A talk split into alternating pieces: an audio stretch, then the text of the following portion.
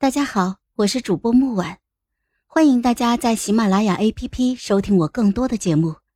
今天我们带来的故事叫《女配她幡然醒悟》第一集。蝎子楚逸好做了一个梦，梦见他到了金陵，金陵姨母家有一个沉敏聪慧、艳绝人寰的表姐，三皇子爱她，临安侯爱她。小将军也爱他，他们这样众星捧月般的爱着他。可梦里的楚艺豪很坏，他抢了表姐的婚事，嫁给了他的未婚夫。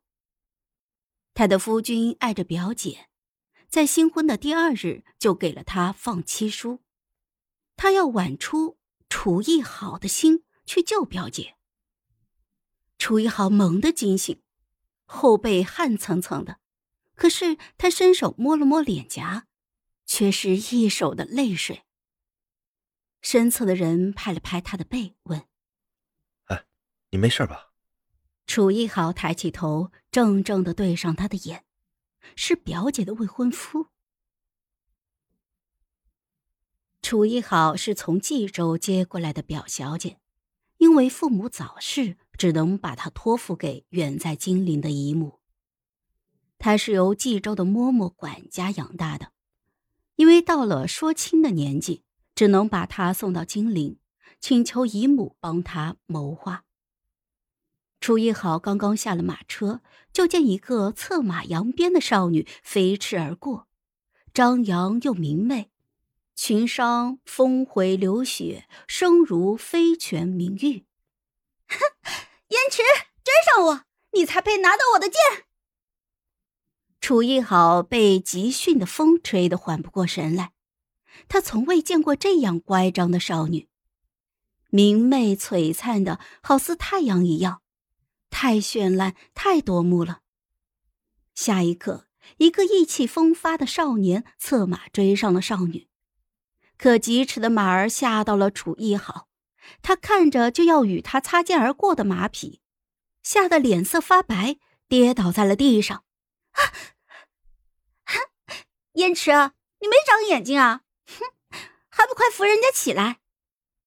楚一豪猛地缩回了手，连忙踉踉跄跄的站了起来，躲开了燕池的手。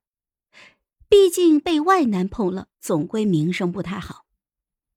燕池的手僵在半空中，说了一句抱歉，就上马离去了。方才说话的那个少女等着他。他们并肩而行，走在长街上。他听到少女笑着说：“这种女人啊，都迂腐。我和他们可不一样。”楚一豪低下头，他看着自己绣着南府海棠的裙裳，怔了许久。这种女人是哪种呢？他来到了永安侯府，侯府的姨母对他很好。他刚刚到，就给他收拾了院子，说要把她当亲女儿一样的疼，还说她模样乖巧、温柔细致，和她那个泼辣乖张的女儿不同。楚艺好腼腆的推辞，就在这时，少女打帘而入，珠子碰撞的声音细细碎碎的，她的声音也清脆动人。哼，母亲。我今天和燕池去了马场跑，呃，这位是楚一豪回过头去，才发现正是刚才策马而过的少女。他也看到了楚一豪，笑容僵了下来。永安侯夫人撑了他一眼，拉着他的手到了身侧，说：“嘿，这呀是你的表妹，闺名楚一豪，你也是的。”这都多大的人了，都要成亲了，怎么还跟一个孩子一样？你表妹年纪小，看着可比你稳重多了。白聘辉蹙眉，声音娇媚婉转，却打着马虎眼：“ 母亲，我学不来那样文绉绉的嘛。燕池还送我了一块鸳鸯玉呢，您看看。”永安侯夫人只是望着他笑。楚逸豪也看着他，可什么话都说不出来。表姐叫白聘辉，是永安侯府的独女，她尊贵张扬，独一无二。她生得艳绝人寰，还满腹经纶。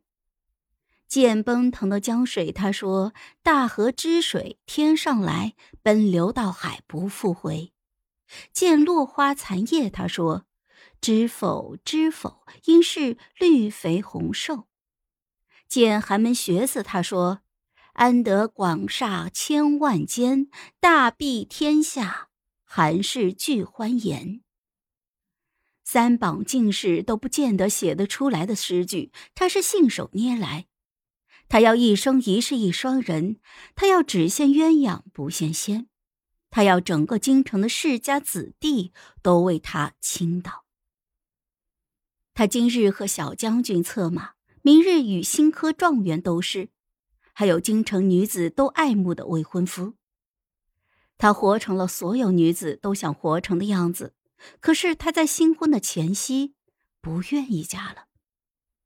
他哭着说不愿意嫁给燕池，他喜欢上了周国的质子，要跟他回周国去，他要当周国未来的皇后。